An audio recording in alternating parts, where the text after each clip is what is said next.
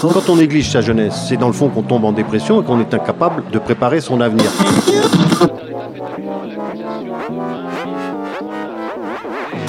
Ça ne veut plus rien dire, lycéens. C'est des merdeux, des cons. Le jeune est tourné vers l'avenir. Mais aujourd'hui, l'avenir ne se tourne plus vers le jeune. Univox, le rendez-vous du monde étudiant sur Radio Campus.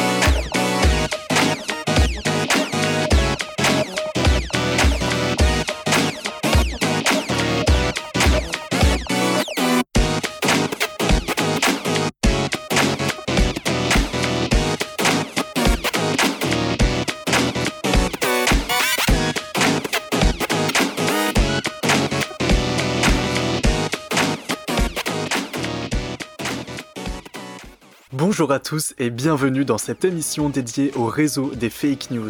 Cette émission découle du Forum des médias jeunes de décembre 2020, dans lesquels plusieurs intervenants ont participé à nous expliquer pourquoi les fake news prolifèrent autant, pourquoi nous sommes nombreux à être déjà tombés dans leur piège et quels sont les moyens de les contrer. Pour commencer cette émission, je vais vous donner quelques éléments sur les fake news, leur ancienneté et pourquoi elles sont utilisées je vais vous faire le récit d'une histoire dont vous avez forcément entendu parler, mais dont vous ignorez sûrement le rôle qu'ont joué les fake news dedans.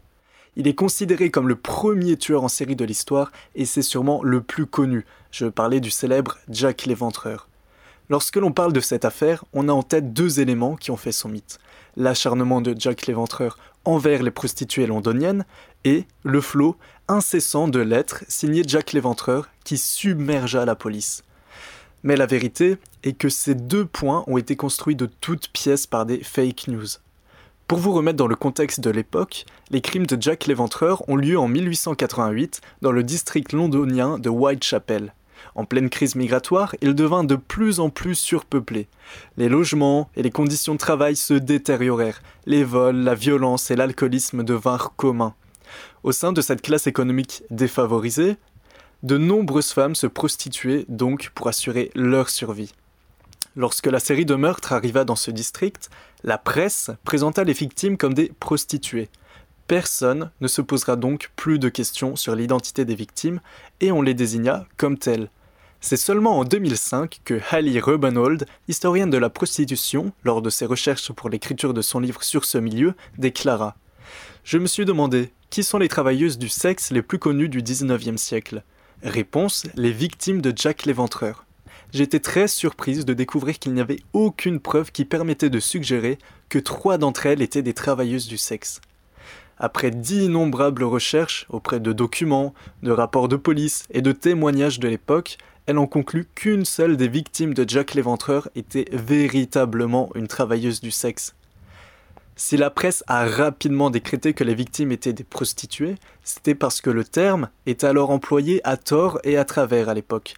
Et il faut se dire qu'une histoire de tueur de prostituées, cela suscite de la curiosité et fait vendre des journaux. Qu'en est-il des lettres maintenant? Dans la première lettre, intitulée Dear Boss, reçue par l'agence de presse Central News de Londres, le meurtrier y narguait la police. Un mois plus tard, une seconde lettre, signée Jack the Ripper, a également été envoyée à l'un des enquêteurs de la police britannique. Intitulé From Hell, l'auteur donne des détails sordides sur la manière dont il a pris la vie d'une de ses victimes. Au total, près de 200 lettres au contenu glaçant ont été reçues par la police et la presse. Ces lettres ont récemment été rendues publiques. Un chercheur de l'université de Manchester les a étudiées pour ce linguiste légiste, on ne saura probablement jamais si le meurtrier est l'auteur de l'une d'entre elles. Mais le chercheur a trouvé des preuves historiques que les premiers écrits étaient en réalité de la responsabilité de journalistes peu scrupuleux. À l'époque, en effet, la police avait interpellé deux journalistes qui avaient fini par avouer l'escroquerie. Ils voulaient maintenir l'affaire en vie. Ils savaient que créer un feuilleton sur l'affaire Jack l'Éventreur permettrait de vendre plus de journaux. Ainsi, l'affaire de Jack l'Éventreur est devenue un mythe moderne à force d'hypothèses, de sensationnalisme et de mystère. Et, vous l'avez compris, même si le terme fake news a été popularisé très récemment, les fausses nouvelles, elles, ne datent pas d'hier. Mais si les fake news peuvent être utilisées dans la presse pour faire vendre grâce au sensationnalisme, elles sont souvent utilisées à des fins politiques, usant de désinformation ou de réinformation. On peut citer notamment l'exemple de l'incendie du Reichstag du 27 février 1933, où les nazis ont immédiatement exploité l'événement en présentant l'incendie comme le signe avant-coureur d'un vaste complot communiste. Ou plus récemment, en 2016, lorsque des internautes conservateurs, proches de l'alt-right, ont usé de fake news complotistes lors de l'affaire du Pizzagate afin de décrédibiliser les Clinton. En 2020, encore, avec la sortie du documentaire Hold Up Retour sur un chaos, des fake news ont été utilisées pour discréditer le gouvernement français sur leur gestion de la crise sanitaire. On l'a vu, il s'agit d'un procédé de tentative de déstabilisation politique courant. Mais pourtant, à chaque fois, de nombreux citoyens se font avoir. Comment l'esprit humain se trompe aussi régulièrement face à ses préjugés? Thomas Durand, cofondateur de l'Association pour la science et la transmission de l'esprit critique, alias Assermandax, sur sa chaîne YouTube La tronche en biais, nous éclaire sur nos biais cognitifs on a des biais d'influence euh, et de désirabilité sociale, c'est-à-dire que c'est vachement sympa de dire moi je connais quelqu'un, c'est un rebouteux, euh, euh, avec un massage énergétique, il, peut passer initiatique, c'est cool, c'est bien. c'est moins valorisant de, dire qu'on croit à la Terre plate, parce qu'on passe pour un con beaucoup plus vite. donc il y a des certaines idées qui vont pouvoir passer parce que socialement elles sont plus acceptables. Et puis on a tout ce qui va être euh, angoisse, alors euh, diverses et variées. On croit davantage à certaines choses plutôt qu'à d'autres parce que c'est beaucoup moins angoissant d'accepter pour vrai des choses qui, coïncident avec comment on, voit le monde. En tout ça, un cerveau qui fonctionne parfaitement bien, euh, il est embarqué avec tout ça. Donc, c'est plein de raisons pour lesquelles on va arriver à des conclusions plus ou moins fausses ou plus ou moins éloignées de la vérité, tout en raisonnant comme un humain normal. Et donc, au-dessus de ça, on peut rajouter plein de pathologies ou, plein de problèmes en plus, mais déjà, quelqu'un qui fonctionne bien, il est, comme ça. Donc, ça peut être un peu, un peu embêtant. Et donc, le cerveau humain n'est pas rationnel dans le sens où souvent on l'utilise d'être rationnel dans le sens où croire des choses vraies pour de bonnes raisons. Euh, parce que le cerveau, sa, sa priorité, c'est de nous garder en vie. Et pour nous garder en vie, c'est pas grave si on se plante de temps en temps, euh, dès l'instant qu'on est capable de faire un certain nombre de choses rapidement et de manière efficace. Et donc, il faut distinguer deux dimensions, qui sont l'intelligence et la rationalité, euh, qui sont des, des, notions très compliquées que je ne vais pas définir en anglais parce que c'est trop dur. Mais si on voulait essayer de définir en gros ce que c'est que l'intelligence, c'est la capacité à faire des opérations mentales avec euh, certaines fluidités. Donc, on a la rapidité, la fluidité, on a éventuellement les capacités de mémoire, la, la maîtrise du langage, et puis on, aura d'autres dimensions comme l'intelligence émotionnelle, l'intelligence interpersonnelle. Donc, tout ça, c'est des notions assez dures à, à, définir. Bien souvent, on réduit tout ça à un chiffre qui est le QI. Évidemment, ce n'est pas suffisant, mais c'est une approximation qui est moins mauvaise que d'autres, donc on peut, dire ça. Donc voilà, ça c'est être intelligent, c'est faire des opérations mentales de manière efficace. Et puis être rationnel, bah, c'est encore plus dur à définir, c'est plus compliqué, parce que être rationnel, ça veut dire qu'on est logique, mais pas tout, parce qu'on peut être parfaitement logique euh, et être euh, un peu irrationnel. C'est être cohérent par rapport à ce euh, au corpus de, de faits qu'on a pour vrai, mais c'est aussi cohérent avec ce qui se passe, donc avec le, monde réel. donc, on a différents types de rationalité, notamment la rationalité instrumentale, qui est être capable de mettre en adéquation nos buts avec les moyens qu'on met en œuvre.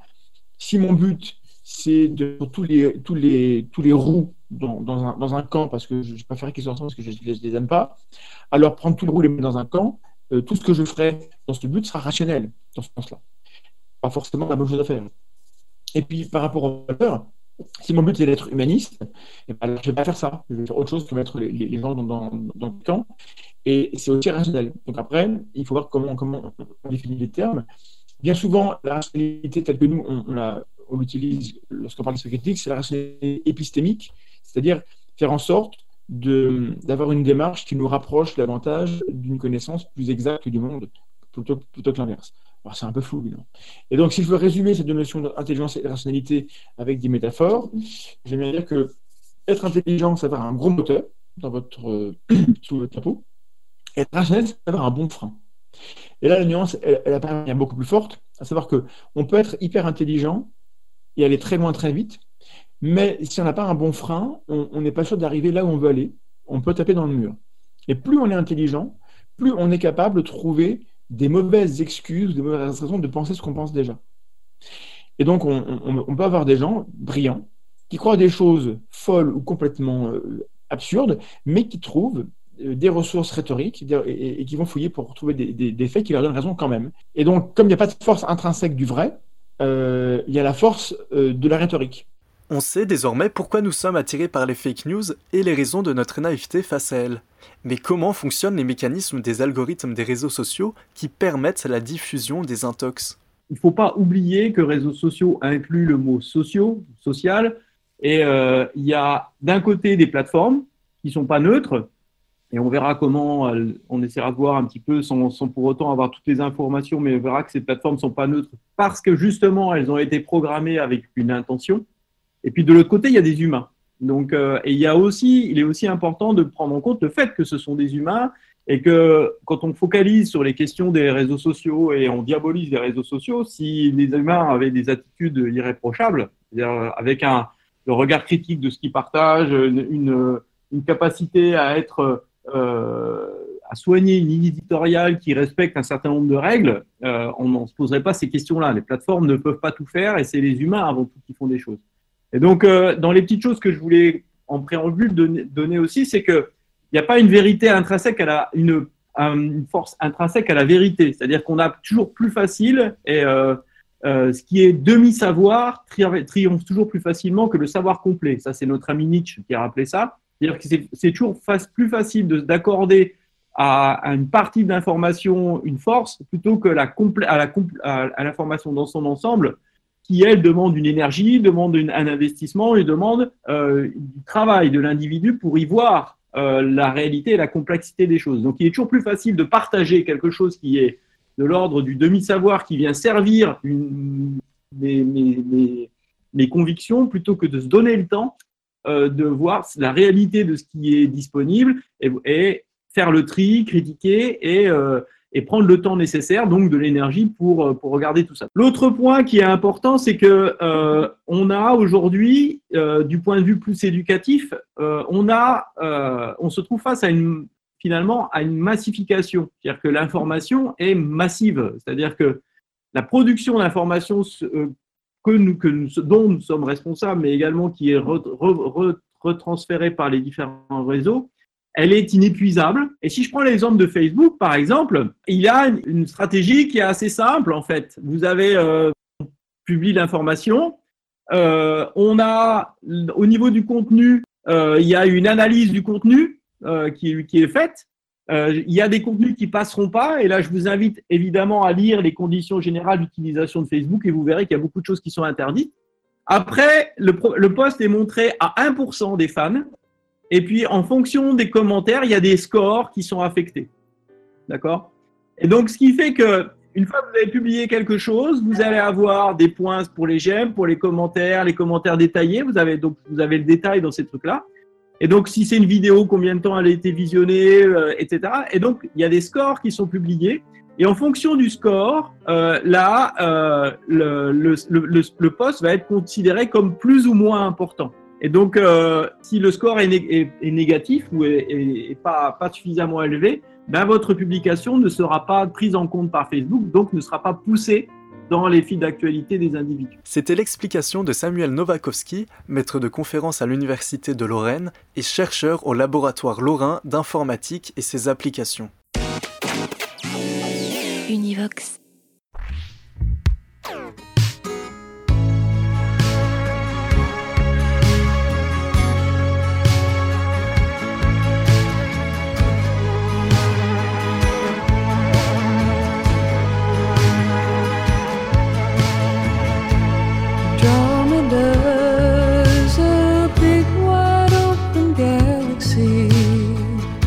Nothing in it for me except my heart that's lazy. Running for my own life now. I'm really turning some time. Looking up to the sky for something I may never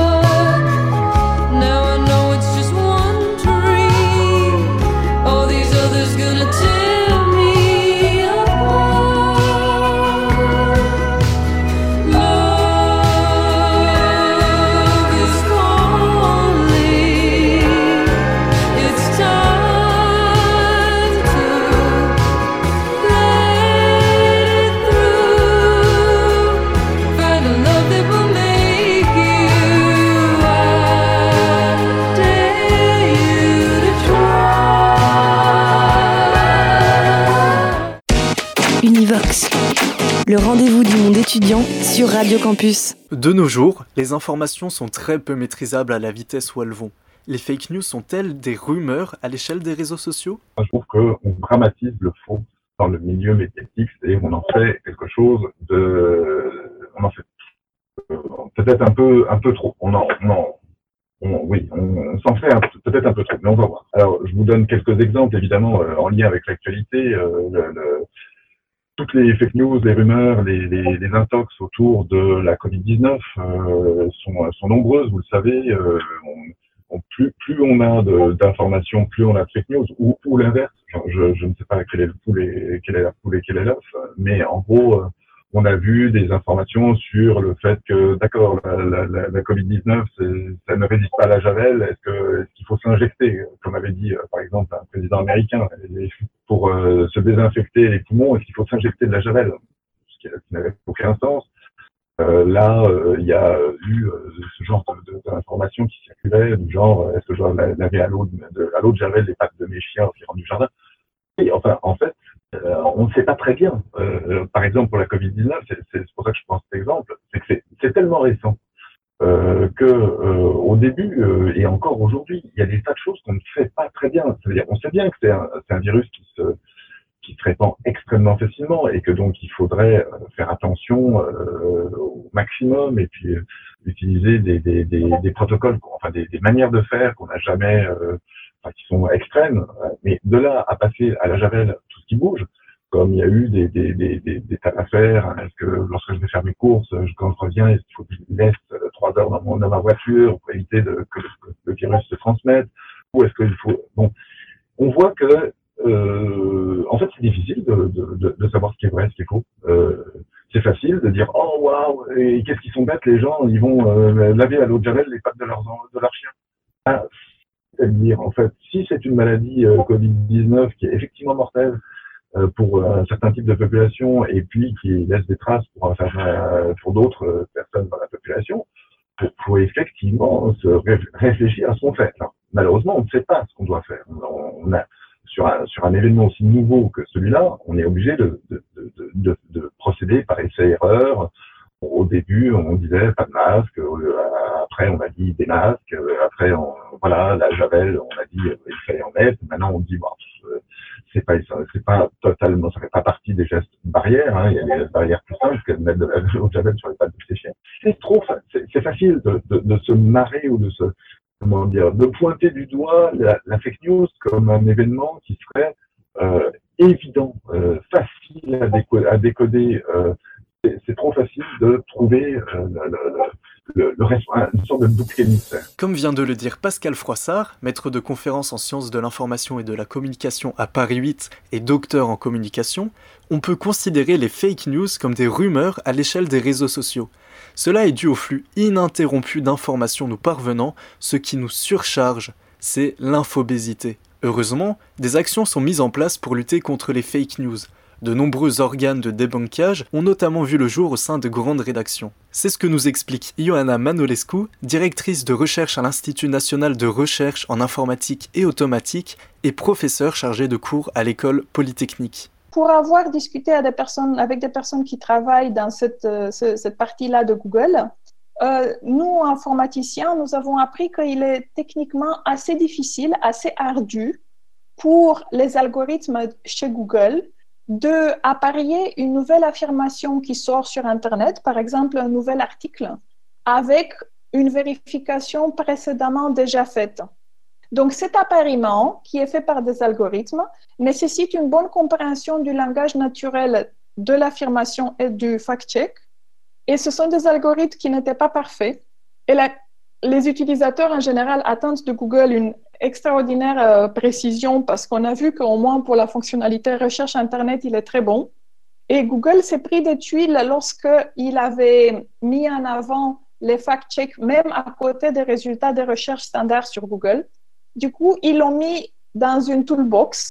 Donc, vous y avez toujours accès, mais il faut, il faut vraiment que vous vouliez le chercher. C'est-à-dire, ça demande plus d'efforts de l'utilisateur et on vous demande de fournir vous-même les mots-clés, ce qui cache pour l'instant l'imperfection des algorithmes. Donc, Google se fait ridiculiser en sortant un fact-check pour une affirmation qui n'était pas vraiment liée. Et un humain avait beaucoup de facilité à voir cela et pour l'algorithme, c'était moins facile. Donc, quelque part, pour l'instant, Google entretient et finance pas très bien une communauté de fact-checkers mondiale et il donne accès à leur fact-check, mais euh, c'est à, vos risques et périls si vous voulez y aller. Il est important de dire qu'ils ont aussi une fonctionnalité qui permet de euh, faire la vérification d'images. Donc ça, c'est un exemple très cocasse où euh, une fausse nouvelle a été diffusée qui disait qu'il y a des requins qui nagent sur l'autoroute au Texas, tellement, tellement il y a eu d'inondations. Et en fait, c'est complètement faux. Et euh, là, vous avez la possibilité de euh, faire vérifier par Google des images que, sur lesquelles vous vous posez une question. Donc, c'est un outil qui existe aujourd'hui le niveau de sophistication des fausses, de la génération de fausses images ou du fait de fausser des images et des vidéos réelles est relativement élevé. Et quand on voit quelque chose de vraiment étrange, il ne faut pas se lancer à la redistribuer parce qu'il euh, il y a des faux qui sont vraiment bien faits. Donc, je vais juste mentionner rapidement la différence entre vérification de faits et détection de fausses nouvelles. Il y a une différence fondamentale qui est la vérification de faits suppose une source d'information en background, donc suppose une vérité commune dans laquelle on vérifie. Si vous n'êtes pas d'accord sur une source d'information de référence ou, une, une, référentiel commun, il n'est pas possible de faire du fact-checking parce qu'on n'admet rien comme élément de preuve. Si rien ne peut servir de preuve, il ne peut pas y avoir de preuve.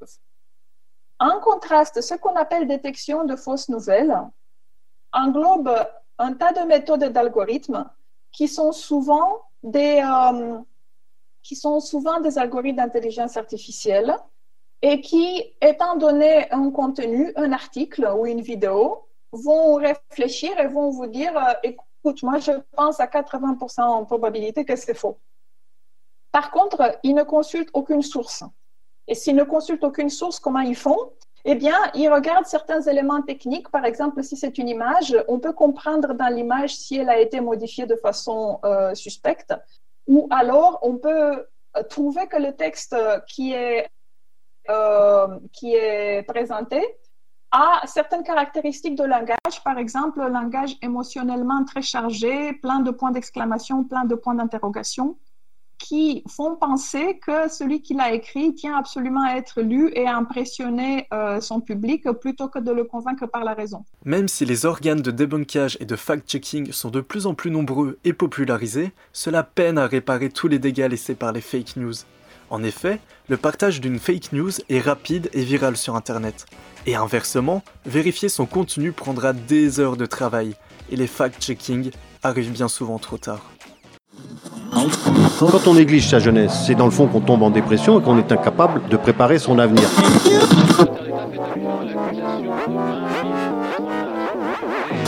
Ça ne veut plus rien dire, lycéen. C'est des merdeux, des cons. Le jeune est tourné vers l'avenir. Mais aujourd'hui, l'avenir ne se tourne plus vers le jeune. Univox, le rendez-vous du monde étudiant sur Radio Campus.